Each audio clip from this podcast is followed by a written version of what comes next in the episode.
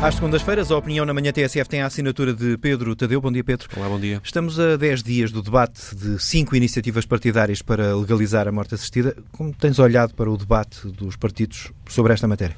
Uma das questões que me desilude um bocadinho neste debate é o facto de muitos protagonistas que se envolveram nele partirem de posições de princípio éticos, morais ou religiosos que lhes servem para defender uma posição a favor ou contra eh, uma legislação que permita tornar legal alguém provocar uma morte indolor a uma pessoa que quer morrer. Do meu ponto de vista, as questões éticas, morais e religiosas são relevantes, sem dúvida, mas não podem prevalecer sobre as questões práticas. E antes de decidirmos se devemos ou não, em Portugal, legislar sobre a eutanásia, deveríamos olhar com muito cuidado para como é que, na prática, isto pode ser feito e para as consequências na vida real dos cidadãos de uma legislação desse tipo. Há vários anos que, por, por motivos profissionais e também pessoais, que estudo o problema da eutanásia e do suicídio assistido. Uh, vou deixar no site da TSF daqui um bocadinho alguns links para alguns textos que escrevi no Diário Notícias e que me parecem interessantes para, para, para este tema.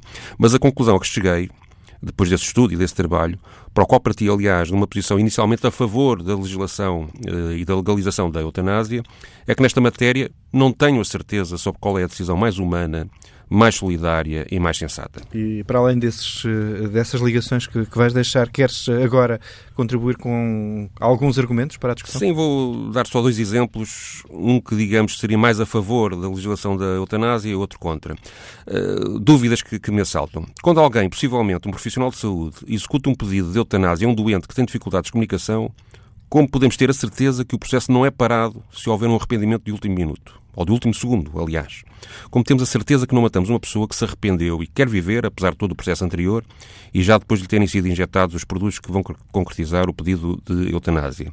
De tudo o que li, não parece que haja uma resposta para o problema de impedir este processo de morte de alguém que se arrepende no último instante de fazer eutanásia, sobretudo em doentes que não comunicam, mas podem estar perfeitamente conscientes do que se passa à sua volta. Não haver respostas eh, pode ser um problema se a eutanásia avançar. Sim. Também há argumentos eh, do lado que, que põem em causa aqueles que são contra e apresentam argumentos eh, contra a eutanásia, nomeadamente os que defendem uma solução através dos cuidados paliativos. A maioria das pessoas que quer fazer eutanásia sofre com dor, mas diz uma experiência que os cuidados paliativos modernos, desde que haja serviços capazes e dinheiro para os pagar, produzem, de facto, verdadeiros milagres no controle da dor.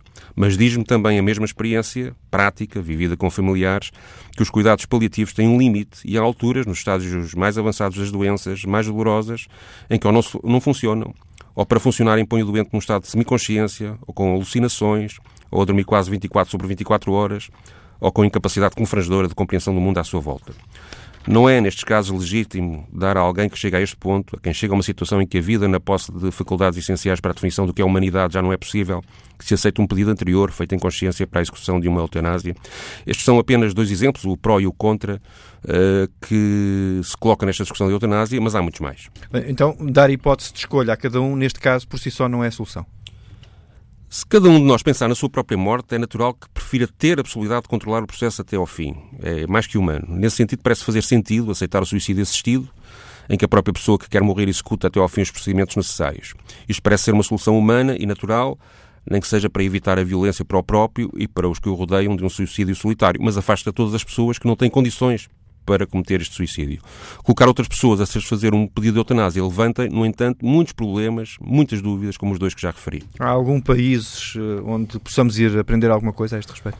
Sim, eh, desde o século passado que há casos onde a eutanásia foi aplicada e onde as coisas parecem correr bem, mas há outros em que eh, se levantam preocupações muito grandes. O direito individual que me poderia levar a aceitar o suicídio assistido como um limite aceitável para estes casos confronta-me, por exemplo, com a notícia de na Holanda, onde a eutanásia é legal, já haver mais de 10 mil mortes por ano através da eutanásia, o que me parece muito, e estar a discutir-se que todas as pessoas com mais de 70 anos deveriam ter um comprimido para suicidarem. Pode o direito individual de cada um ter a possibilidade de controlar a sua morte, abrir a porta à pressão da sociedade para que se convençam os mais velhos a morrerem mais depressa. Não temos uma sociedade que se queixa de ter velhos a mais, que se lamenta das despesas cada vez maiores com a saúde, que obriga cada vez mais familiares a enfrentarem o embate psicológico de acompanharem doentes crónicos ou prolongados que se tornam numa grave perturbação da sua própria vida pessoal. Como é que se legisla, levando em conta estas e muitas outras questões que não posso agora abordar aqui, é algo que não sei. Francamente, não sei. Peço apenas humildemente muito, mas mesmo muito cuidado aos nossos deputados. O debate vai seguir daqui a 10 dias. Pedro Tadeu, a opinião na manhã TSF às segundas-feiras.